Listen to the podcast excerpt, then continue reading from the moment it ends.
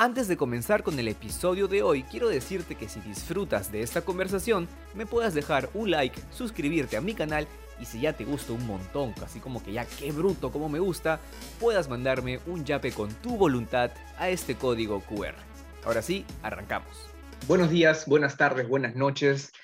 Ah, sea la hora que sea cuando estés viendo o escuchando este episodio, bienvenido a Miope Podcast, el podcast de Horwell, donde utilizo este espacio como unas gafas para ver bien a eh, mis invitados, que son personas en su mayoría que me interesa mucho cómo piensan, eh, cómo hacen las cosas.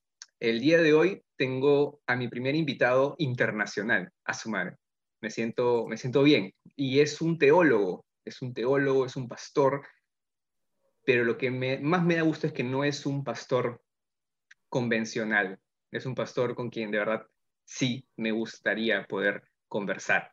Él es administrador de la página Teotiliches, eh, viene de la Ciudad de México. Estoy hoy con Raúl Méndez. Raúl, ¿cómo estás? ¿Qué tal, Jaime? Pues muy contento, muchas gracias por la invitación. También para mí es un gran placer tener esta entrevista, que pues también para mí es internacional. Eh, Raúl, eh, wow, pucha, ¿por dónde comenzar? A ver, para poner un poco a la gente en contexto, como lo presenté, Raúl es un teólogo, es un pastor, pero lo que me llamó la atención acerca de él es la forma en la que maneja su contenido en redes sociales, ¿no? Eh, muchas de las cosas que, comparte son y pueden ser consideradas como herejías, ¿no? Eh, de hecho, imagino que tiene sus detractores, veo en Facebook sus publicaciones que tienen un montón de no me gustas, un montón de caritas enojadas. Eh, y yo entiendo muchas veces que las personas tengan sus convicciones, pero que se las guarden y decían no compartirlas como para no generar eh, o caos o discusiones. ¿Qué te motivó a ti, Raúl, a empezar a compartir este contenido?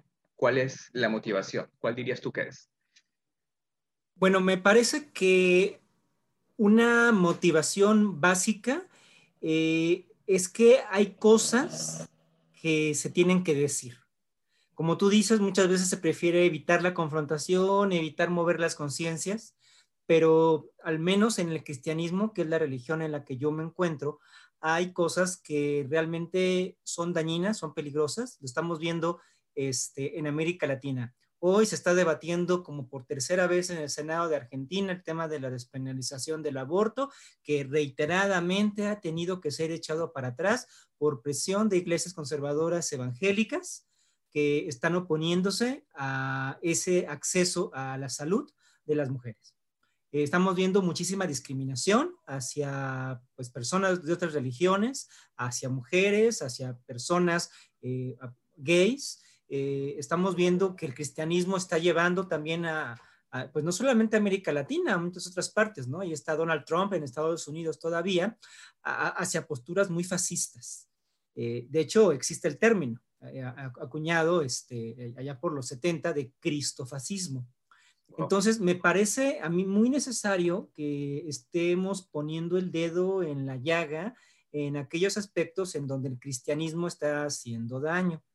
Y eh, pues yo, yo lo pienso así, que mejor que nosotros, quienes somos cristianos, donde yo me incluyo, que conocemos las entrañas de este sistema de creencias, eh, donde podemos cambiar las cosas, ¿no? Porque solamente cuando vienen los ataques de fuera, que también son necesarios, la observación pública, la crítica social es el cristianismo, es muy necesaria, tiene que hacerse, pero cuando también se hace desde dentro es donde empieza a mover los engranes también.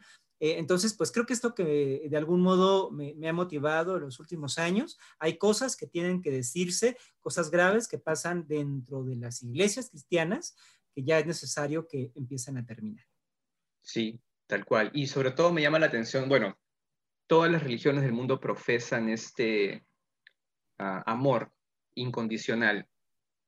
Eh, el cristianismo es una de ellas, obviamente. ¿no? El, versículo base, creo yo, de la fe es eh, Juan 3:16, ¿no? porque de tal manera amó Dios al mundo. Em, y, algo creo que, algo muy básico acerca de este versículo es que justamente dice de tal manera amó Dios al mundo y no solamente a los cristianos, pero tú en un momento lo llevaste un poco más allá. Eh, en una de tus publicaciones eh, dijiste que este versículo representaba eh, un amor tóxico, ¿no? Un amor que va por ti aun cuando tú no se lo pides. Es ese amor de esa persona que, que va atrás de ti cuando tú ya le dijiste que no, ¿no? Y eso me pareció súper interesante. ¿Podrías, por favor, compartir un poco más acerca de eso? ¿Qué piensas? Sí, por supuesto. Eh, es que en el corazón del cristianismo hoy lo podemos ver así. Eh, yo creo que durante muchos siglos era así como la culmen, ¿no? Justamente como del amor y, también por el tipo de amor como se entendía antes, lo que ahora también suele llamarse como, como amor romántico. Este amor romántico, que es el nombre, digamos, técnico de lo que solemos denominar como amor tóxico, tiene mucho que ver con el cristianismo, con ciertas variantes del cristianismo. Hay un libro eh, de un autor eh, francés, Denis de que se llama Amor y Occidente.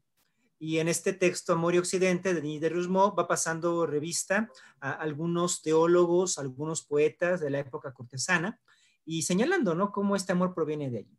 Y el día de hoy, como se está llevando a cabo la predicación o cómo se anuncia eh, el Evangelio a Dios, es completamente con esa toxicidad. Te pongo el ejemplo de Cristo, que me parece que me va a ayudar muy bien a ilustrar esto. Si lo pensamos bien, Cristo, como se nos predica, no es otra cosa que el típico macho tóxico, porque murió por ti en la cruz. No sé tú, al menos yo no se lo pedí. A mí me dijeron, oye, Cristo que murió en la cruz por ti. Entonces yo me enteré de eso y dije, ah, caray, pues mira, pues lo hizo él, ¿no? Eh, me dio un regalo sin que yo se lo pidiera. Y ahora, en respuesta a, ese regalo de, la vida eterna, de su muerte, como quiera verse, que me dio, yo tengo que entregarle mi vida y tengo que serle fiel. Ojo con las palabras, las palabras no son inocentes.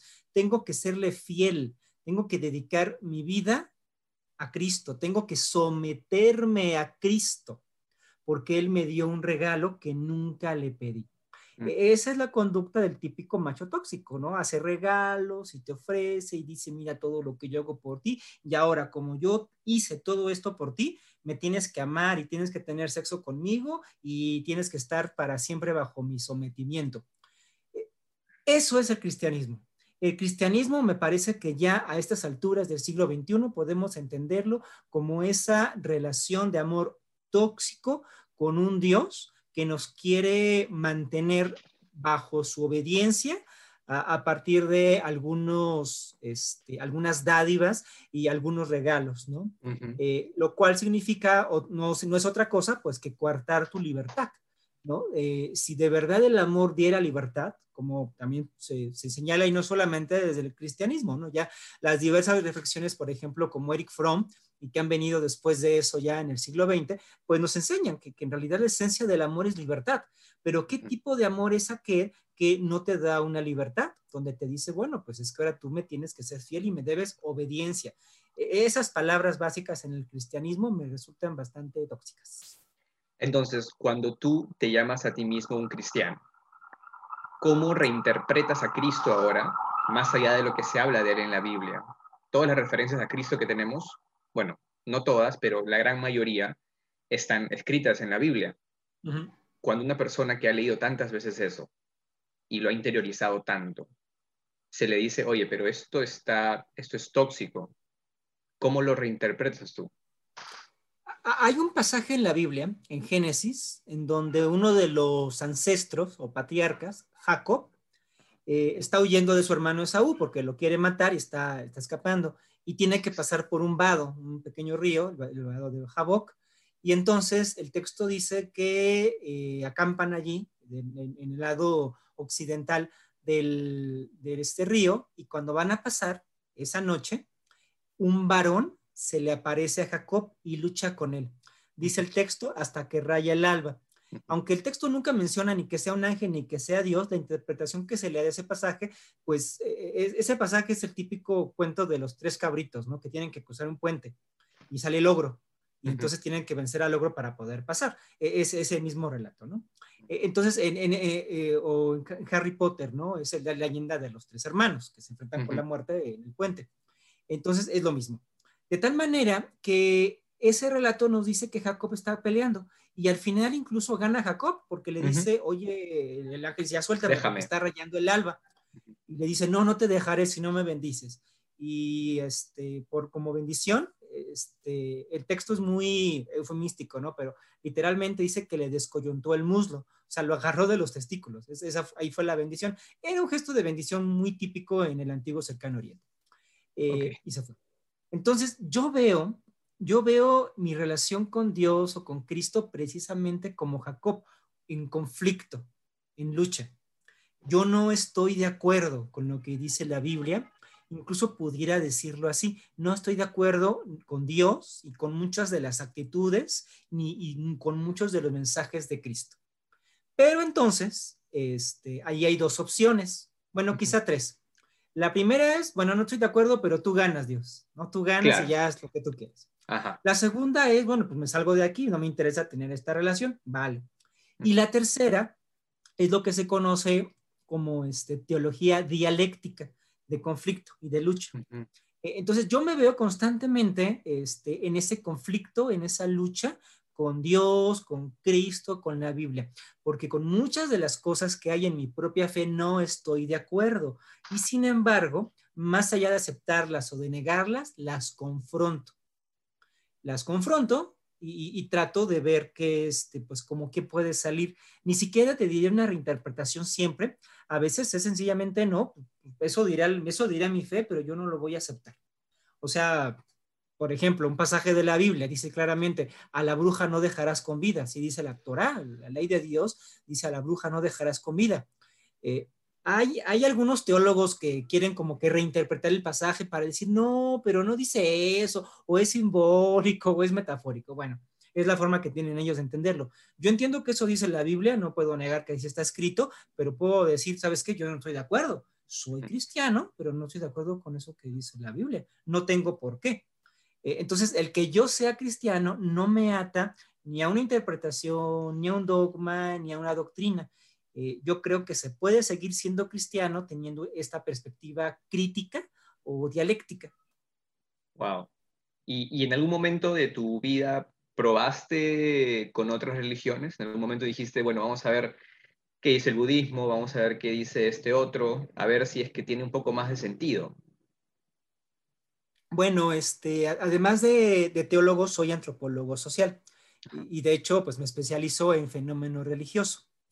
Eh, entonces, eh, tanto durante la carrera como después de la carrera, pues realmente tengo mucho contacto interreligioso. Eh, a nivel de la iglesia en donde me encuentro, pues tenemos lo que se conoce como alianzas ecuménicas, con otras tradiciones, con otras religiones. Entonces, realmente sí, este, parte de mi propia formación e inquietud personal, pues fue buscar, ¿no? Otras orientaciones, qué dicen otras, este, otras religiones, qué otros dioses hay. Y, lo que puedo decir, digamos, como que después de ese, después de ese recorrido, eh, es que yo sigo siendo cristiano, pero puedo entender como aportes de, todas las religiones. Mi, un profesor, quien fue mi director de tesis, el doctor Carlos Garma, eh, tenía una metáfora, una alegoría, una alegoría que lo dejaba claramente. Este mundo de las religiones es como una casa y tiene muchos cuartos. Está la casa del cristianismo, está la casa de los santeros, está la casa de los musulmanes, la casa shinto, por ahí tenemos este, un cuartito del budista, etcétera, ¿no? Entonces, eh, tú, al ser parte de esa casa, pues puedes quedarte en tu habitación y no sales, ¿no? Ni convives con nadie, ¿no? Tú te la pasas ahí, este, nada más sales a la cocina y al baño y te regresas a tu cuarto. Eh, eso hacen muchos cristianos, no solamente viven en su cuarto. Hay otros que dicen, no, pues esta casa no me gustó y se salen de la casa, ¿no? Y ya se vuelven ateos. Eh, y hay otra forma en donde dice, bueno, pues vamos a ver una película y entonces todos salimos a la sala en común. Todos salimos a la sala en común o llegó la hora de la cena y todos salimos a cenar y convivimos y compartimos, compartimos el pan, intercambiamos ideas, pero pues en la noche cada quien regresa a su cuarto, ¿no? O quizá en alguna noche hagamos una pijamada y me pase yo al cuarto ahí del budista en esa ocasión. Eh, entonces, así entiendo yo este peregrinar religioso. Eh, yo sigo siendo cristiano, pero realmente me ha gustado o me gusta esa conversación que, que se genera con otras, este, con otras tradiciones y con otras religiones. Aprendo mucho de ellas, pero este, lo que te puedo decir es que es un asunto como de identidad, ¿no? Pues eh, cuando entras a tu cuarto, no sabes ni por qué, pero pues te gusta estar en tu cuarto, te sientes más cómodo en tu cuarto, ¿no? Eh, yo diría que me pasa lo mismo, aunque me gustan mucho, me atraen mucho, he estado en rituales de otras religiones, pues al final del día, pues soy cristiano y me siento más cómodo aquí. Mm, manja, interesante. Manja, manja. Manja es una expresión que hacemos aquí en, Perú, como diciendo, ok, entiendo, wow. Bueno, tiene muchas, eh, muchas traducciones dependiendo del contexto, pero esa es la que me refiero ahora. Ok, ok. Eh, como te dije antes de empezar a grabar esta conversación, porque conversamos un poquito antes eh, en la previa, yo vengo o venía congregando en esta iglesia desde el 2010 hasta el 2017 más o menos que eh, decidí irme, ¿no? Y, me, o sea, me fui simplemente dejando de ir. ¿no? ¿no? hubo una conversación con el pastor, no hubo, una, no hubo mucho drama, solo, solo me fui. Y empecé a asistir a una comunidad un poco más pequeña donde la idea de comunidad era más real, ¿no? Porque éramos, somos pocos. Y el asunto es que eh, llega un momento en el que yo digo, ok, yo sinceramente me estoy juntando con estas personas, no porque hablen de Cristo, me estoy juntando con ellos porque son mis amigos, porque me gusta pasar tiempo con, tiempo con ellos y si hablan de Cristo, no, en realidad no es importante para mí.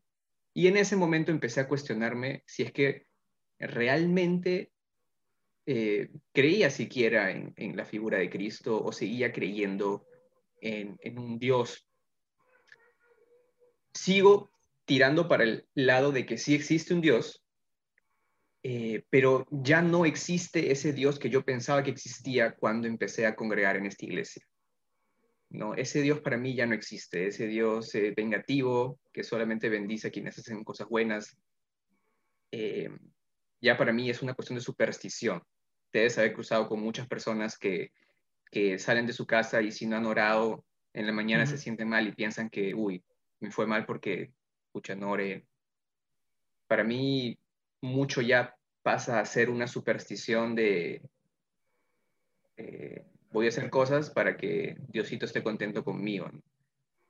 Tú hiciste una publicación, un video en el que hablabas, en realidad normalmente creo que lo dices, Dios ya no está. Cuando te refieres a, cuando dices esa expresión, ¿te refieres al Dios que tú pensabas que existía ya no está? o, a qué te refieres exactamente? Bueno, yo me referiría a este, pues a Dios en términos este, latos, en términos generales. O sea, este, yo te puedo decir, ¿no? Este, aquí está una puerta, aquí está una, aquí está el sol. Yo no puedo señalar directamente a Dios. O sea, quizás sí el, este, el, el, diseño ¿no? de, de, de, un copo de nieve sea maravilloso y, y, haya un Dios detrás que lo hizo, pero no estoy señalando a Dios, estoy señalando el copo de nieve y sus formas aleatorias geométricas. Entonces, directamente, de forma literal, nadie, nadie señala a Dios y solamente puede haber como conceptos, argumentos para tratar de argumentar algo respecto de un Dios existente. Entonces, eh, históricamente, lo que ha pasado es que pues Dios se borró, porque Dios estaba mucho en el misterio, ¿no? ¿Dónde está Dios en lo que no puedes explicar? Pero la ciencia nos fue explicando las cosas, ¿no? A mí me parece que es como, este, lo decía la otra vez, eh, como cuando uno veía a Scooby-Doo, y entonces estaba el vampiro, la momia, el fantasma, y al final del capítulo, pues te enseñaban que no había tal, ¿no? Atrapaban al vampiro, le quitaban la máscara y resultaba ser el mayordomo, o quien sea. La ciencia es ese misterio a la orden, ¿no? Que, atrapa a la epilepsia y, demostró que no había demonios, eh, había una enfermedad este, detrás, atrapa a, este, a, la creación y demuestra pues, que existe la evolución y va desenmascarándonos esos misterios y sencillamente Dios siempre estuvo en otro lado. Entonces, cuando digo que Dios no está, es precisamente eso. Creo que históricamente hemos entendido que Dios siempre se nos escapa de las manos, donde creíamos que está en realidad eso no era Dios. Y personalmente, pues también ese Dios como yo lo entendía, también se fue. Ese Dios con el que yo sentía así como que casi, casi que podía hablar, etcétera, pues llega un momento en donde lo que sientes más bien es un vacío y sientes una ausencia. Eh, acabo de escribir un, un, artículo para una revista que se llama Ecodomain, la revista de la Comunidad Teológica de México, y es un análisis teológico de Mario Bros. Okay. Este, específicamente de Super Mario Odyssey. Pero eh, ahí lo que, eh, para explicar un poquito esto, o sea, para mí Dios, de alguna forma, es como Peach de Mario Bros. Ok. Ah, ya, la princesa. ¿no? La princesa. Porque siempre que Mario, por ejemplo, en el primer juego de Mario, cuando llega con el castillo, siempre se encuentra con el honguito que le dice, Ajá. gracias Mario, pero nuestra princesa está en otro castillo. Y en el otro, ah, gracias Mario, pero está en otro castillo. Gracias Mario, pero está en otro castillo. Y la princesa siempre está en otro castillo. Siempre, siempre en otro castillo. Y, y aunque al final la encuentra, después viene Super Mario 2, Super Mario 3 y siempre tienes que encontrar a Peach. Nunca la terminas de... Agarrar, coger, como que y- y- bueno, permanentemente sí, nunca. Exacto, no, y, y- y Super Mario Odyssey, quien lo haya jugado, quien ya haya visto el, el final, eh, es una clara muestra de que no, o sea, Peach no está a disposición de Mario, siempre va a tener que perseguirla.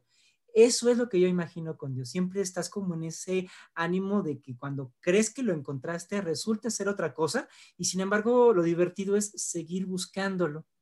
Eh, entonces es en ese sentido en el que digo que, que Dios ya, que Dios ya no está, porque todo aquello que yo puedo imaginar de Dios, pues en realidad este, Mm. resulta que eso no era Dios, ¿no? Es como Ajá. el bulto de, el, el monstruo de la noche, que cuando prende Ajá. la luz se da cuenta que solamente era un montón de ropa, Ajá. y sin embargo algo queda que dices, no, pero quisiera seguir buscándolo. Eh, entonces me parece que ese es Dios, o sea, es, es- ese, ese desencantarte, pero seguir como que buscándole. Ahora, lo que tú acabas de decir me hace mucho sentido. Concuerdo mucho con esa manera de ver a Dios. Y sin embargo, también entiendo que cuando tú eres el pastor de una iglesia bastante grande y, y tienes a tu, a tu cargo, ¿no? entre comillas, a mucha gente de la que genuinamente te puedes preocupar, si tú, digamos, enseñas estas cosas, eh, entiendo el temor de que en algún momento la gente pueda decidir simplemente, ok, entonces yo voy a plantearme la idea de Dios a mi manera y, y ya no necesito esta, comuni esta comunidad ¿no? es, o esta iglesia. Entonces, creo sí que hay mucho temor de parte de las autoridades de alguna iglesia de enseñar este tipo de cosas para que la gente no se le vaya, ¿no? Algunos. Por genuina preocupación y otros porque pierden dinero de los, de los diezmos y las ofrendas. ¿no? Claro, claro. ¿Cómo, ¿Cómo lo ves tú? ¿Crees que en algún momento pueda darse algún tipo de cambio sustancial en este tipo de, de enseñanzas? Sí, de hecho, de hecho se está dando. Eh, por ejemplo, la, la, la, iglesia donde pertenezco es la Comunión Mexicana de Iglesias Reformadas y Presbiterianas. Eh, somos una iglesia disidente. Somos una iglesia disidente de la Iglesia Nacional Presbiteriana porque nos separamos debido a discriminación de género. Esta iglesia se niega a ordenar mujeres al pastorado, sigue empeñada en tener actitudes homofóbicas y sencillamente pues había pastores, había miembros que no conciliábamos con esos actos de discriminación y, y decidimos re retirarnos. Y entonces, eh, en realidad, este, digamos, esto es lo bonito, ¿no? O sea, yo no soy el único pastor Mm. haciendo esto. Hay ya realmente que me parece un asunto no solamente generacional, porque incluso hay pastores de, este, algunos que fueron hasta mis profesores en el seminario, que, que, que estamos trabajando sobre lo mismo. Evidentemente está el riesgo, pues sencillamente, de que pues, la gente se vaya de la iglesia, pero yo te diría, incluso pensando muy capitalistamente, Uh -huh. Si tú estás manteniendo una clientela religiosa a partir de algo tan endeble, ¿no? Uh -huh. Como puede ser que con un discurso te quiten la fe y, y, la gente se vaya de la iglesia, entonces no tienes algo estable, no Exacto. tienes una comunidad no segura. Uh -huh. Y tarde o temprano, si no es por esa razón o es por otra, se te va a desmantelar. Entonces, yo creo que eso está riesgoso, porque entiendo que sí hay pastores que, que tienen que, este, o viven, ¿no? Vivir precisamente pues de esto, eh, están en la cuerda floja, y, y, es que no se puede contener. Porque Exacto. no es solamente esta idea, puede ser para cualquier otra cosa, o, de, o, o, que la gente se cambie de casa y tenga que ir a otro lugar, ¿no? Eh, entonces, me parece que el modelo es el que tiene que replantearse, lo que se conocería como el modelo eclesiológico. Ya no podemos estar dependiendo de infundir miedo o de decir engaños. Hay que ser muy transparentes, que la gente pueda decidir. Pero te puedo decir, por experiencia, que cuando las personas van enterándose de esto, y no es porque uno se lo predique o uno se los enseñe, más bien es con que uno no estorbe. O sea, uno, uno como pastor este, cumple una muy buena misión, no estorbando a las personas, dejando que puedan reflexionar ellas mismas, eh, dialogando con ellas cuando lo requieran, pero que también puedan generar sus propios pensamientos. Y cuando una persona encuentra una comunidad en donde no se le juzga, donde puede reflexionar y donde puede pensar por ella misma, allí entonces sí tienes una comunidad estable, tienes una comunidad segura, porque no están dependiendo de mí ni de lo que yo les enseño, de lo que yo les diga, están por su puritito gusto, por su puritita convicción. Y entonces eso te da probablemente sí comunidades más pequeñas, eso por supuesto, y sin embargo con mejor, este, con mejor alianza, o como decimos este, por acá, con mejor este, fraternidad o sororidad, ¿no? Dependiendo del caso. Entonces creo que este, es saludable, o sea, este pensamiento tirando a lo, a lo crítico, tirando a lo escéptico, yo te pudiera decir como pastor, le conviene a las iglesias que lo empiecen a fomentar, porque van a estar dejando de vivir este, engañados. Es como que tengas una página en redes sociales y compres seguidores, ¿no? Ay, tengo 100 mil seguidores, pero compraste 90 mil. O sea, te infla el número, pero para términos prácticos no, te sirve para nada. Lo mismo pasa con estas iglesias. Podrán estar muy grandes, pero están en la cuerda floja. En cualquier momento la puerta chica este, va a tener ahí una desbandada. Exacto, es verdad. Es verdad, Raúl. y tú podrías identificar un momento en tu vida en el que dijiste, ok, esto ya no me está haciendo tanto sentido, necesito cambiar o necesita cambiar todo esto? ¿Hay, ¿Hubo un evento en específico que desencadenó esto o cómo fue? Pues mira, eh, me parece que hay, hay varios. Uno es cuando eh, la iglesia pentecostal, en donde yo me encontraba cuando era adolescente, fallece el pastor fallece el pastor de esa iglesia que era pentecostal y asume su hijo que se convierte en neopentecostal, que es otro tipo de dinámica. Y entonces ahí fue mi primer confrontación directa con un pastor, con una iglesia, con un grupo de jóvenes. Y, terminé saliendo, ¿no? Porque precisamente me di cuenta que no este, conciliábamos. El pastor de repente, en medio de una polémica con el grupo de jóvenes, eh, nos sienta a todos este, y me regaña a mí y me dice, bueno, Raúl, eh, yo he visto que últimamente vienes a la iglesia con muchos libros yo te aconsejo que dejes tus libros y te pongas a orar. Y ese para mí fue un momento de quiebre, porque yo de un pastor no esperaba que me, además que era profesor del instituto donde estaba estudiando, eh, no esperaba que esa, esa, esa, respuesta, ¿no? Deja de leer, ¿cómo que deja de leer? Este, yo soy protestante, mi tradición latinoamericana protestante nos enseña el amor a la, a la, Biblia, el amor a la lectura. Eh, entonces, que un pastor supuestamente protestante me diga, deja de leer, no me hizo ningún sentido. Y esa fue mi primer, digamos, ruptura que me llevó a empezar a investigar más, a meterme a bibliotecas y a, documentarme sobre lo que era ahora sí que mi propia religión. Ese sin duda fue un momento. Otro, pues, fueron los cuatro años de la carrera de antropología, en donde pues conocí la diversidad cultural, la, diversidad humana y pues me, fui enterando de cómo funciona esto de los sistemas religiosos. Eh, ahora sí que como cuando este, entras a la cocina y te enteras de cómo se hace el pastel, pues me enteré, dónde están los huevos, dónde está la harina, cuánto es la leche, cómo se prepara un pastel, cómo se prepara de otro modo. Me enteré de eso. Hay algunos que cuando se enteran de cómo funciona este, algo, pues ya como que pierde la magia, ¿no? Pero hay un teólogo y filósofo eh, francés, Paul Ricoeur. Y, Paul Ricoeur, que, que, pues también era un intelectual este, francés, eh, que había pasado por experiencias intelectuales muy profundas, hablaba de una segunda inocencia. O sea, después de leer a Marx, a Nietzsche y a Freud, lo que él llama a los maestros de la sospecha, pues, ¿qué haces con tu fe, no? O sea, pues, pues, pasas por allí y qué fe va a existir, ¿no? Y entonces Riquet decía, bueno, es que lo que necesitamos, quienes queremos seguir creyendo, es una segunda inocencia. Y, entonces eh, empezar a vivir eh, un poquito, por decirlo de algún modo, pues como que en la ficción, ¿no?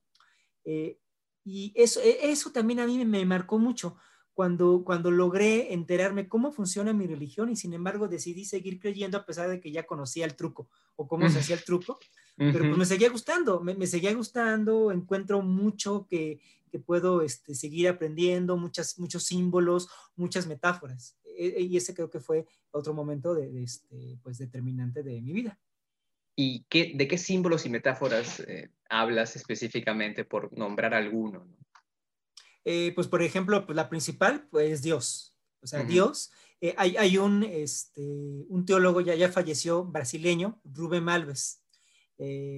y una vez vino aquí a la, Comunidad Teológica de México y me acuerdo que en su conferencia él decía, Dios es un pescador que sale al mar y arroja su red para pescar metáforas. Así dijo esa, esa vez Rumen Malves. Y, entonces como que algo ahí me empezó a llamar mucho la atención. Y entonces entender a Dios como un símbolo, no como un ente objetivo, un objeto que yo puedo tener en mi mano y analizar, ¿no? Y, y disecar y colocarlo ahí con un alfiler eh, en, un, en, un, este, eh, en un diario de campo. Dios no es eso, porque como te decía, Dios es el que siempre se escapa. Eh, entonces, para mí, Dios es la gran metáfora eh, justamente de ese anhelo, o como le llama otro, otro teólogo alemán, Paul Tillich, eh, la preocupación última, de ultimate concern. Así decía Paul Tillich. decía, es que Dios, o lo que denominamos Dios, solamente es el símbolo para hablar de lo que más nos interesa en la vida, de nuestro más profundo ser. entonces, para empezar, creo que Dios es esa gran metáfora humana de, lo que anhelamos, de lo que deseamos, de lo que soñamos, ¿no? Eh, Jesús es, otro símbolo, ¿no? O sea, ya te platiqué del, Jesús tóxico, ¿no? De, este discurso eh, evangelista, pero Jesús es un símbolo que da para mucho, ¿no? Eh, hay, un artículo que, que, escribí hace un año en Semana Santa para una revista de cine. Me invitaron a escribir de Jesús como superhéroe. Y entonces ahí yo hablé del Cristoverso. Porque hay, muchos Cristos. Está el Cristo rebelde, está, pero también está el Cristo este, pacifista, eh, está el Cristo universal, cósmico, y está el Cristo pobre, está el Cristo rico. Y como en todo Cristo verso, pues también tenemos versiones malignas de Jesús. O sea, me queda claro que el Jesús de Donald Trump es un Jesús malvado. Eh, entonces, Jesús es otro gran, gran, gran símbolo porque este, pues, representa mucho también de, nosotros mismos, ¿no? De lo que queremos ser. Este, pues para los pobres está el Cristo liberador, para, este, para los ecologistas está un Cristo ecologista, este, pues hasta para los veganos. Sí, tendríamos hasta un Jesús vegano, etcétera. Entonces me parece muy, este, muy, muy, muy, muy, muy fructífero del cristianismo justamente jugar, ¿no? Jugar con Dios, por llamarlo de algún modo, entendiéndolo como símbolo o como metáfora. Entonces es una forma en la que la gente empieza a darle sentido a su propia realidad, ¿no? Más o menos sería como una manera de lidiar con la realidad en sí. Sí, pero yo lo pondría en dos caras. Eh, Dios, sí, eh, son símbolos que te dan un sentido a tu vida, pero también son símbolos de crisis. Exacto. Eh, tanto de la teología dialéctica como de la crisis también es de otro teólogo suizo, Karl Barth. Es quien hablaba de esta teología de la crisis o de la teología dialéctica. Entonces, este, Barth, así como el de los Simpson, este, este Karl Barth decía pues que Dios es lo que te sacude, ¿no? O sea, e-, es como, es como una puerta, ¿no? Tú, ves la puerta, la puerta gira y se mantiene el, pues, el, el, gozne. Eh, pues ese gozne es Dios y pues te pone, te sacude, ¿no? Todo lo que tú puedas pensar o creer. Entonces, sí, Dios a fin de cuentas, pues utiliza mucho para darle una estructura, un sentido a, la vida, porque no podemos vivir en un mundo de caos, pero al mismo tiempo también es ese Dios el que constantemente te está poniendo en crisis. Y te pone en crisis porque, pues para empezar, se supone que Dios tendría que ayudarte, ¿no? Entonces, cuando te das cuenta que estás solo, que te pasaron cosas malas, que te enfermaste, te preguntas, bueno, entonces, ¿dónde está Dios? Y la respuesta censuradora de los teólogos es, es el misterio de Dios, o es por tu bien, o no cuestiones a Dios. Entonces, te, callas y te aceptas. Pero la otra es enojarte, ¿no? Te enojas con Dios y, bueno, ¿dónde estabas tú? ¿Qué está pasando? Me equivoqué yo y viene esa crisis. Creo que eh, eh, Dios es muy útil para, esas cosas. Sí, para darle un sentido, pero no puede haber un sentido de vida si primero no pasas por una tormenta, si primero no pasas por una crisis. Y, este mensaje eh, censurador lo veo mucho cuando citan a Job. Claro. Este, pasan desgracias, pero al final, ¿no? Eh, este, Dios le dice, ¿y, quién eres tú? ¿no? ¿Dónde estabas tú cuando puse los cimientos del mundo? Entonces, eh, lo veo mucho ahí, ¿no? O sea, es, ¿tú consideras que la historia de Job es para eso o la gente lo está usando de una forma mala? ¿Cómo la ves? No, bueno, es que la, historia, la historia de Job y en general toda la Biblia pues tiene muchas interpretaciones. No existe una sola interpretación de ningún pasaje de la Biblia y se puede utilizar para un lado o para el otro. Y ciertamente Job justifica mucho este tema del sufrimiento, ¿no? Todo lo que le pasa al pobre, este, se mueren sus hijos, se destruyen sus casas, él se enferma, se llena de lepra y, y, termina escuchando la canción de Pocahontas, ¿no? Este, has escuchado al viento susurrar y has escuchado, o sea, Claro. Y, entonces, eh, de esa manera se intenta, pues, como que justificar el mal en el mundo. Pero también visto desde otra perspectiva, este libro, este libro de Job, este, pues nos enseña este, pues, pues que Dios precisamente no es que esté de nuestro lado, porque para empezar, le pasa todo lo que le pasa a Job por una apuesta que tiene con Satanás, ¿no? Que llega Satanás a tentar a Dios, porque es lo que ocurre, le dice, oye, pero ¿a poco Job te va a seguir siendo fiel si le quitas este, sus bienes y si toca su cuerpo. Y entonces Dios entra, se, deja seducir por la tentación de Satanás y entra a la apuesta y juega a los dados con Job. Y, al final, este, hay algo en lo que no se suele reparar. Job perdió hijos. Job perdió hijos porque estaba una, estaban en su casa comiendo todos y ¡pum! se cayó la casa y los mató. Y al final dice que Job tuvo el doble de hijos y que así le restituyó Jehová pero uno puede pensar, caray, es que no. Es que un hijo que pierdes no se sustituye aunque mm, tenga cinco después. Tal es, como, cuando, sí. sí. es como cuando no, pues una, una familia tiene diez hijos y les muere uno. Ah, pero todavía le quedan nueve, pero no, pues, o sea, no. Eso no, no, no, no, para nada. Sí, no, no es el perrito que se me cayó en la nieve. Este, no, las vidas no se sustituyen, no se pueden restituir por más hijos que haya tenido después Job. Y es allí donde tiene que entrar nuestra propia decisión y nuestro propio criterio. Y uno tiene que decir, no, esta no es una historia de final feliz. Realmente esta solamente es una historia para callarnos la boca. Porque es lo que, se, es lo que está pretendiendo este libro, callarnos la boca para que no nos quejemos de lo mal que nos va en el mundo pero uno ya desde su propio horizonte, desde su propia conciencia ética, desde su propio ser, uno puede decir pues lo que te decía hace un momento, yo no estoy de acuerdo con esto que me está tratando de decir la Biblia. Lo tomo, lo reflexiono, veo qué más puedo este, eh, pensar al respecto, pero al final de cuentas creo que el libro de Job es un buen libro para ponernos enojados contra Dios, ¿no? Para ponernos enojados de lo absurdo y arbitrario que es el sufrimiento esto de que detrás de todo el sufrimiento tiene que haber un plan maestro, el libro de Job nos dice que no. Nos dice únicamente ahí Dios está jugando a los dados y a ver qué es lo que pasa. Es como lo que sucede con el libro de Eclesiastés. Personalmente siempre ha sido uno de mis favoritos por todo este conflicto interno del autor, que no necesariamente entiendo que es Salomón, pero hay un conflicto interno bastante fuerte acerca de eh, ok, en los libros anteriores se ha hablado acerca de, los proverbios, ¿no? De que haces bien y, vas a recibir bien. Y el libro de proverbios es como que, un, ¿en serio? O sea, ¿estás seguro? ¿Has visto realmente cómo funciona la vida? ¿No? ¿Has visto que hay gente mala que le pasan cosas buenas y gente buena que vive de lo peor? Eh, y este momento fortísimo cuando habla acerca de que aborrecí la vida porque vi que nada de lo que había debajo del cielo tenía sentido o forma, ¿no? Creo que la palabra es Jebel, que es como que humo, que no le encuentras mucho sentido, ¿no? Y también al final vuelve a pasar algo parecido que el libro de Job, ¿no? Eh, teme a Jehová, ¿no?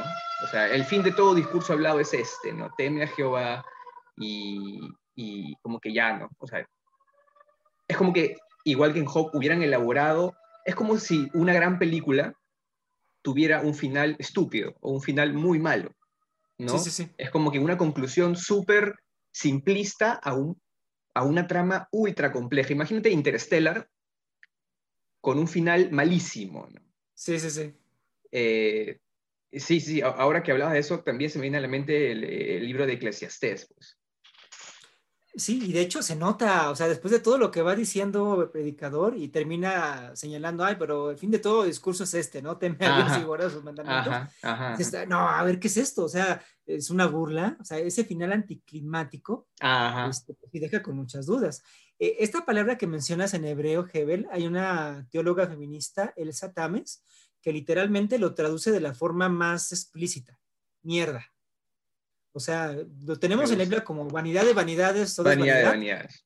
Eh, esa también dice, no, aquí lo que está diciendo el Eclesiastés es mierda. La vida es una mierda. Y ya siempre empieza el discurso de Eclesiastés y nos va señalando por qué es así.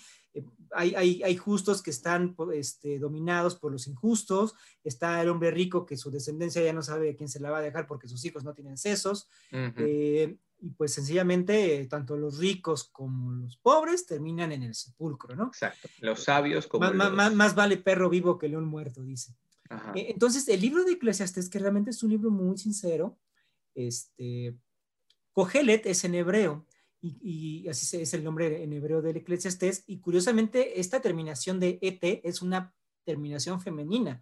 Hay una hipótesis de que muy probablemente sea una mujer quien mm. escribe este, este, libro y eh, pues sencillamente es lo que, lo que nos está enseñando, lo que nos está enseñando es este, pues todos los absurdos de la vida pero hay un, pasa, hay un, hay un, hay un versículo un poco antes de, ya del capítulo 12 que, que, señalas, donde dice, siempre sean blancos tus vestidos, que es, que es un versículo sorprendente en un, en un libro tan pesimista, porque el, el, vestido blanco es un vestido de alegría, incluso hasta de bodas, de festividad. Claro. O sea, es como si Eclesiastés nos estuviera diciendo, mira, la vida es una mierda, pero pues dale, échale ganas. Siempre estamos como estamos, no lo vamos a negar, pero siempre mantén blancos tus vestidos. O sea, más, más de ese final, que además textualmente parece que fue un añadido posterior para que pudiera entrar al canon y porque hubo mucho problema para meter a Eclesiastes al canon por todo me lo imagino, que decía, tenía me que imagino. Más allá de ese final, ese versículo, mantén blancos tus vestidos, siempre sean blancos tus vestidos, me parece que es el mensaje más radical que se puede dar a este, a este libro. Mira, ve cómo está haciendo la vida, ve lo que pasa en la vida, pero no te dejes, no te dejes y, y, trata de, de, seguir adelante, ¿no? Sí, sí, me encanta, me encanta porque, sí, dale, dale, sigue. No, no, no, pues eh, es, es, ese tipo de, lecturas de la Biblia la, la, que, este, la que se van generando, ¿no? Ya ahora este, en la actualidad. Sí, tal cual. O sea, yo veo la, el libro de Eclesiastés como un poco el mito de Sísifo. ¿Mm? Eh, sí, claro, empuja la piedra, pero disfruta el camino, ¿no? O sea, es un, es, un, castigo de mierda, es horrible, eh, pero al menos disfruta la vista mientras está subiendo la colina, ¿no? Y disfruta la bajada también. Y vuelve a empujar la piedra. No sé si tú hayas visto esta serie en Netflix, eh, esta animación, Bojack Horseman. Ah, algunos capítulos, ¿cómo no? Me encanta porque es, es como leer un capítulo del Eclesiastés. Sí, sí, eh, Es, es, eh, es, es, bastante cruda esta serie, por eso me encanta, y no hay momentos en los que tú esperes un final feliz o anticlimático. Es, es, es, bellísimo, es precioso. Y yo creo también que, que, una, que un final como el que, de los libros que hemos hablado es de, un, es de alguien que no tiene ninguna conexión con la vida tal y cual la conocemos. ¿no? como que si no nos tratara como seres humanos, ¿no? sino como, como idiotas. Sí. Sí, totalmente. O sea, es que, y, eso, la, la, cosa es que se escucha, ¿no? Este, desde muchos púlpitos o, desde muchos, este, desde muchos cristianos. Por ejemplo, yo lo veo en los funerales, ¿no? O sea, llegas, llegas al funeral y entonces dices, ah, pues vamos a darle gracias a Dios por la vida de esta persona. O sea, ¿cómo vas a darle gracias a Dios cuando tienes al familiar que se murió?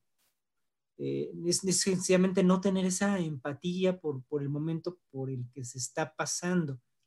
Eh, por eso, pues yo entiendo que hay mucha gente que, que, está molesta, que reniega del cristianismo, porque puede ser muy cruel.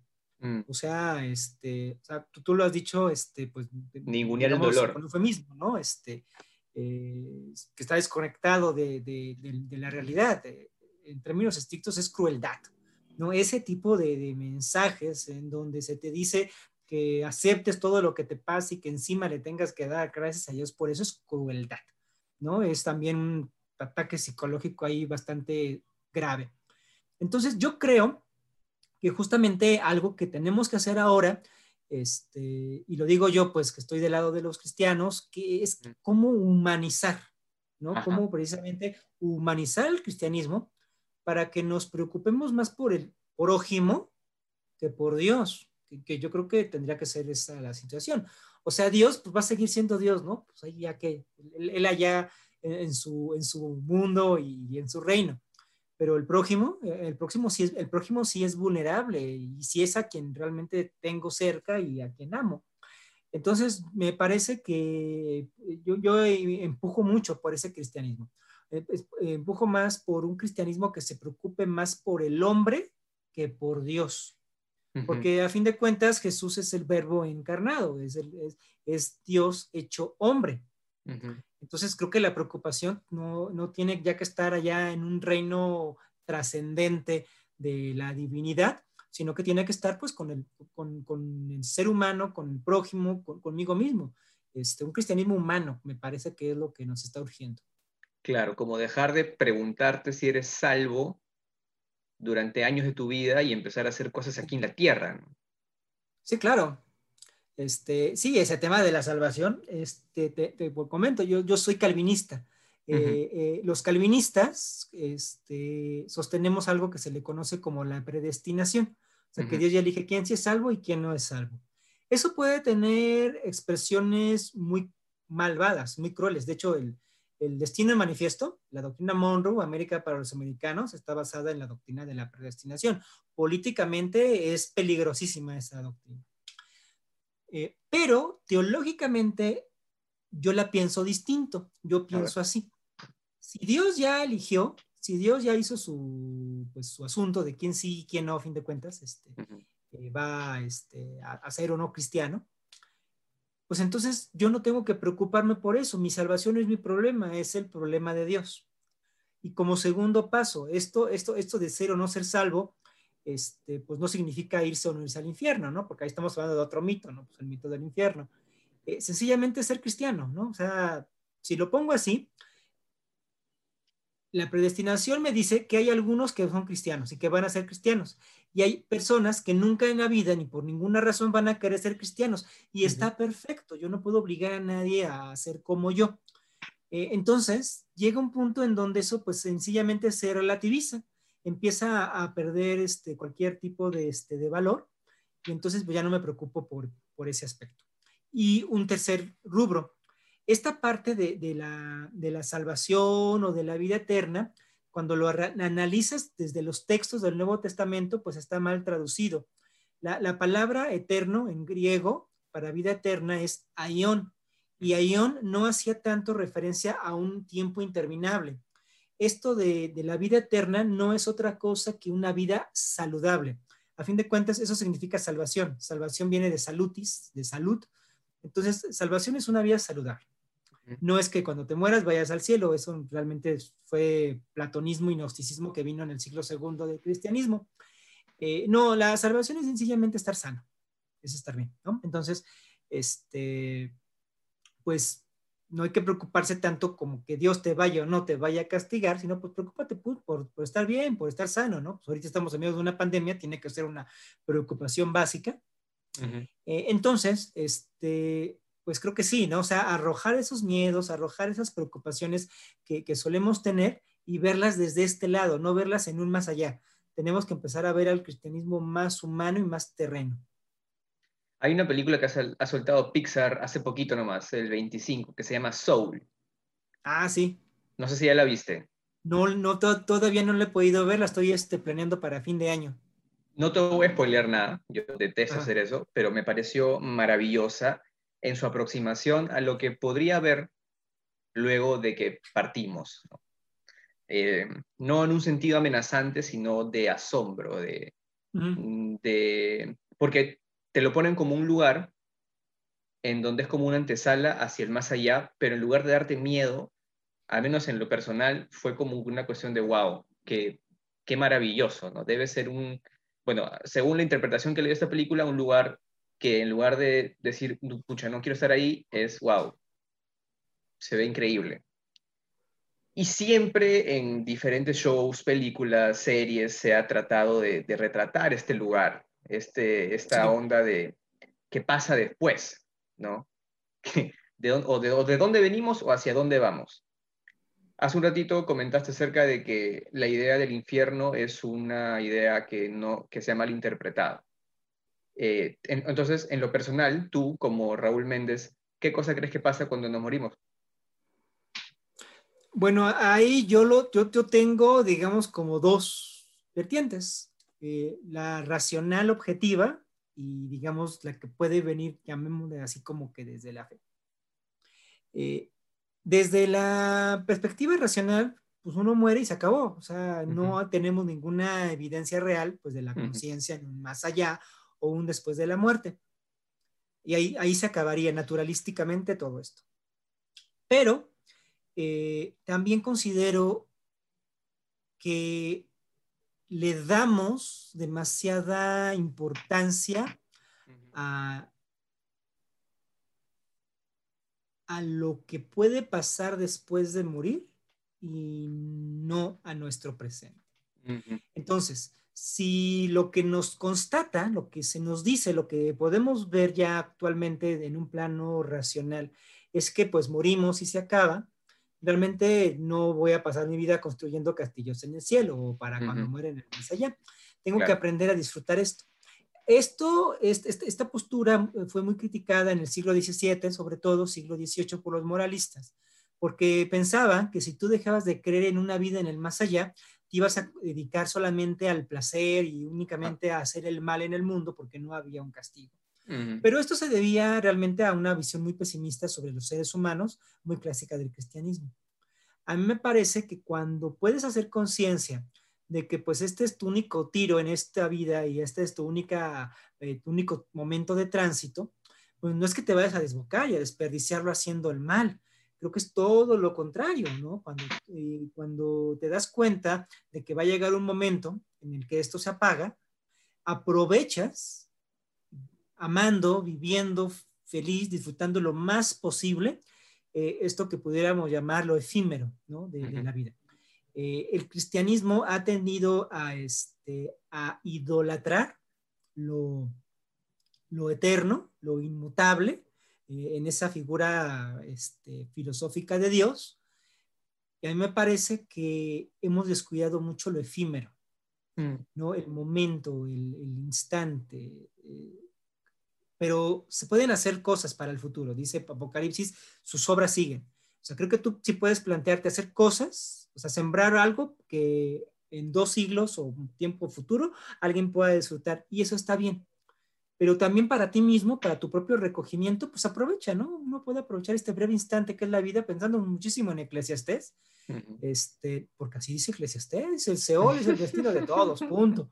Entonces, poniéndonos muy eh, este, en ese plan de Eclesiastés, pues bueno, si ese es mi destino, eh, me tengo que dedicar a, vivir bien, a ayudar a otros, ¿no? No, no, no, no hacer el mal como temen los predicadores, como temen algunos cristianos. Si te das cuenta que esta vida es efímera, este, pues disfrútala, ¿no? Eh, digo, este, quizás un poquito ya de, no sé qué tanto de nicho, pues es la discusión de Deidara con Sassori, pues. El arte, ¿cómo tiene que ser? ¿El arte que este, tiene que ser eterno o el arte tiene que ser el, explosivo, no? Y aquí sí es un poquito más, este, digamos, la tesis de Deidara, ¿no? Hay cosas pues que se disfrutan solamente de un momento y pues está bien de momento, pero lo bonito es que me parece que podemos dejar un legado y que sería pues, lo más valioso. Después, tras lo efímero, pues sí puede haber un legado.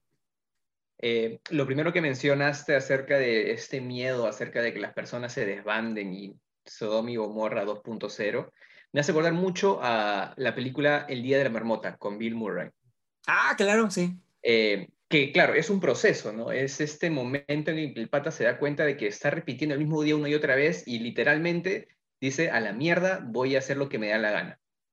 Pero luego se van pasando los días y se va dando cuenta que ya tiene suficiente de sí mismo y quiere empezar a usar ese momento para cosas más trascendentales o saludables, ¿no? Yo creo que eso es lo que sucede cuando uno se termina dando cuenta de eso, de que esto es efímero, de que solamente hay una oportunidad. Eh, es como que se te muere esa idea acerca de lo eterno en sentidos eh, trascendentales y hay una etapa de duelo en la que estás molesto, en la que eh, que, vienen estos cinco, cinco, etapas del duelo, pues, ¿no? La negación, eh, la amargura, la negociación y luego no me acuerdo cuál viene, pero finalmente viene la aceptación. La depresión y la aceptación. La depresión y la aceptación, tal cual. Entonces, yo creo que eso lo vivimos no solo con personas, sino con ideas, con creencias en, general. En general. Sí, este, y, es que es, importante, todo proceso de duelo es necesario. Y, no, y como sociedad, como cristianismo, nos hemos negado este, a, o sea, seguimos en una fase de negación, porque ya este, primero, primero Hegel, después Nietzsche, nos dijeron Dios ha muerto. Este, no queremos aceptarlo, ¿no? Este, seguimos en negación y queremos, no queremos mm, No hemos hecho el luto correspondiente por la muerte de Dios. Cuando logramos hacernos, cuando logremos hacer nuestro luto por la muerte de Dios, pasemos por todas esas fases y finalmente lleguemos a la aceptación, ahí yo creo que ya pudiéramos estar generacionalmente en otro tipo de cristianismo. Un, cristianismo pues ya resiliente, un cristianismo que ya este, puede ver la vida desde otra perspectiva, eh, sabiendo que algo se ha perdido, esa vieja imagen de Dios, eso que se pensaba de un Señor allá en los cielos que resuelve mis problemas, y, poder entender la, vida, la, perspectiva desde, desde, otras cosas, ¿no? Utilizando este, el cristianismo, al menos este, desde, esta, desde, este, desde este ángulo, eh, pues como herramienta, ¿no? Tenemos muchas metáforas en el cristianismo que nos ayudan bastante. Esto que hablaba de la vida eterna, pues a fin de cuentas también es una metáfora, es la metáfora de la vida buena, la vida que vale la pena vivir, una vida que, este, que no te cansa, una vida que, te da alegría suprema. Eso es la vida eterna, no es un reino en una nubecita en donde que nunca se va a acabar la vida eterna es el símbolo de una vida buena. Entonces, esa vida buena podemos empezar a vivirla desde, desde ahorita. Ese símbolo que es Cristo, que nos habla de la reconciliación, del amor fraterno, lo podemos aplicar también desde ahorita. Entonces, me parece que este, eh, hace, como que todo va un poquito cuadrando con la misma pregunta que me decías al inicio, sobre la, cómo concibo a Dios, y por qué lo concibo como ausente, pues por eso, ¿no? Porque está muerto, porque estoy en ese mismo proceso de duelo y estoy tratando de volver a recuperar mi vida, eh, entendiendo, ¿no? Que eso, ese, ese, ese Dios en el que creía, pues ya no está. Y sin embargo, pues está bonito porque quedan recuerdos, quedan recuerdos que haces con las personas que se fueron. Eh, también Dios nos da muchas memorias, muchos recuerdos y está bien. Es verdad, es verdad. Eh, entenderás que he tenido muchas preguntas acerca de, Dios, de lo que no podemos ver, eh, de lo intangible. Y claro, o sea, terminan siendo como estas, como lo llama Woody Allen o alguna de sus películas, pajas mentales, ¿no? Que al final sí pueden traer cosas positivas, pero si uno se queda ahí solamente pensando acerca de las cosas, al final no termina siendo algo concreto con su realidad, ¿no? Eh, entiendo que tú en tu iglesia, en tu comunidad, estás impulsando un cristianismo más humano y eso se traduce en la inclusión, eh, por ejemplo, eh, mujeres en el pastorado, la comunidad LGTB adentro, el aborto legal. ¿Qué más crees tú que como iglesia, como cristianos, en lo tangible tendríamos que seguir haciendo o empezar a hacer en este caso? Bueno, a mí me parece que un punto muy, muy importante es la reconciliación familiar, porque sobre todo la versión este, protestante misionera del evangelismo, por un siglo se ha dedicado a desmantelar las familias.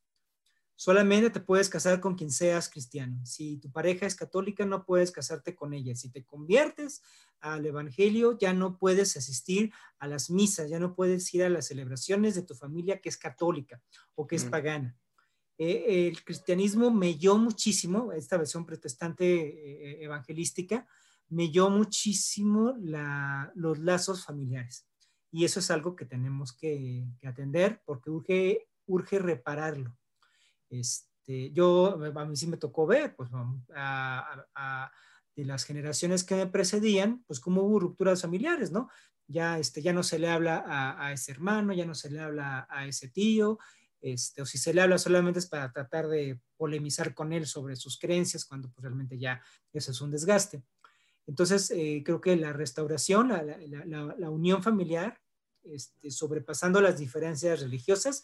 Es algo que se necesita mucho, sobre todo este, aquí en, América Latina. Y por último, una reconciliación también con la ciencia. Es muy importante este, dos aspectos, sobre todo, que el cristianismo latinoamericano tiene que entender. La evolución y la educación sexual. Hay cristianos que tienen dinero, efectivamente, que sacan a sus hijos de la escuela del Estado porque no quieren que les enseñen la doctrina de la evolución y no quieren que les enseñen nada de educación sexual. y, eso pues únicamente es estar fomentando la violencia sexual, porque todo niño tiene derecho a conocer su cuerpo y a conocer cómo funciona su cuerpo y todo adolescente tiene que tener derecho a saber cómo funcionan los métodos anticonceptivos eh, y qué está pasando con su cuerpo en los cambios sexuales secundarios.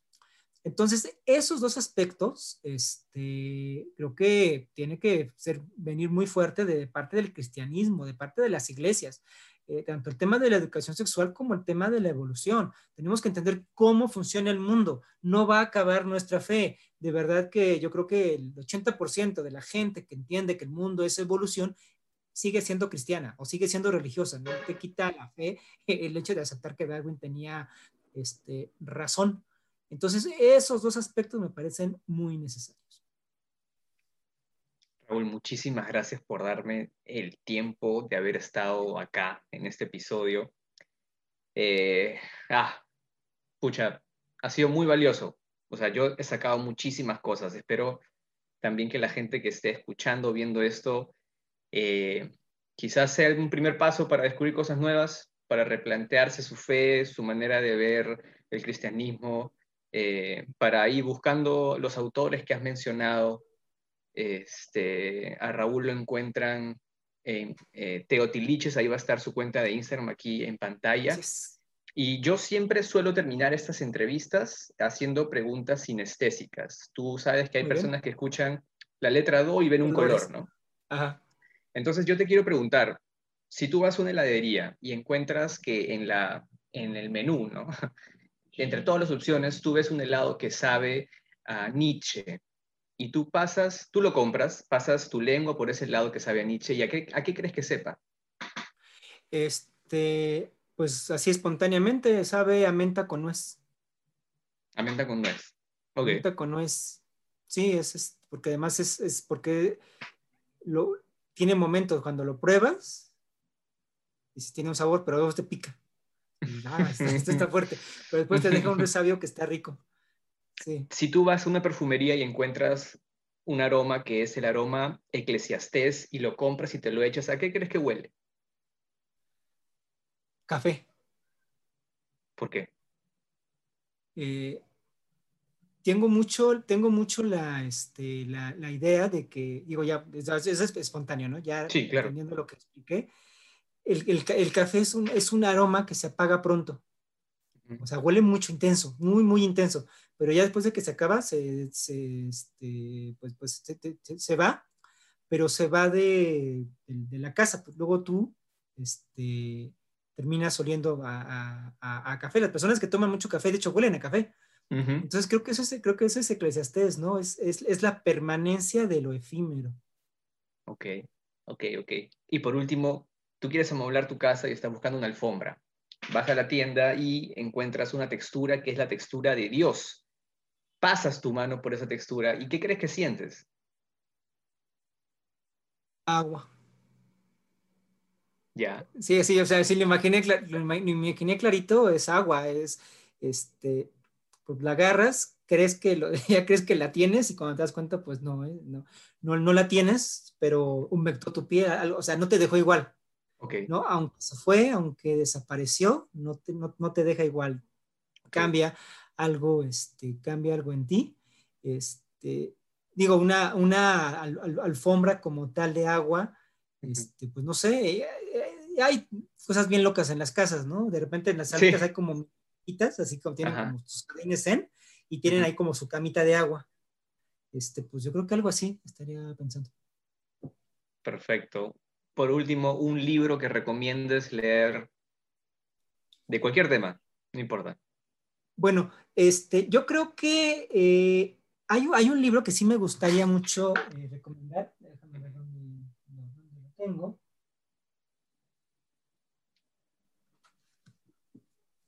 Y aquí está. Eh, este libro se llama El agnosticismo. Es de un catedrático de, la, de, España que se llama Julián Velarde.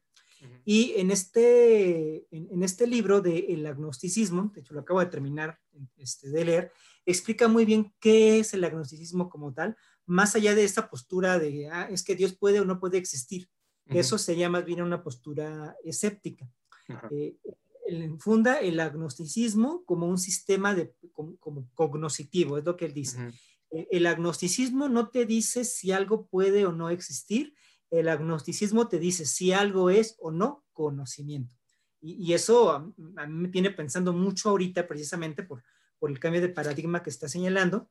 Eh, eh, hay, hay, un capítulo muy bueno dedicado a la batalla que tiene la iglesia en contra del agnosticismo y nos enseña realmente, pues ahora sí que la parte oscura de la iglesia en contra del libre pensamiento y se basa muchísimo pues en, en este, eh, en, los Huxley, ¿no? Julian Huxley, pues es uno de los este, principales agnósticos, entonces se basa mucho en él. Entonces sería este libro, El agnosticismo de Julián Velarde, es de eh, editorial Trota. Eh, me parece que hacía falta este libro porque se suele confundir mucho solamente esto del agnosticismo como un desinterés y, no. De hecho, este, él señala también que puede haber agnosticismo creyente que el agnosticismo no está peleado con la creencia y distingue muy bien que el agnosticismo es muy distinto del ateísmo. Perfecto, perfecto. Pucha, Raúl, muchísimas gracias nuevamente. Muchas gracias a todos los que estuvieron viendo y escuchando este episodio. Conmigo será hasta la próxima semana en un nuevo episodio de Miope Podcast. Un abrazo para todos. Nos vemos.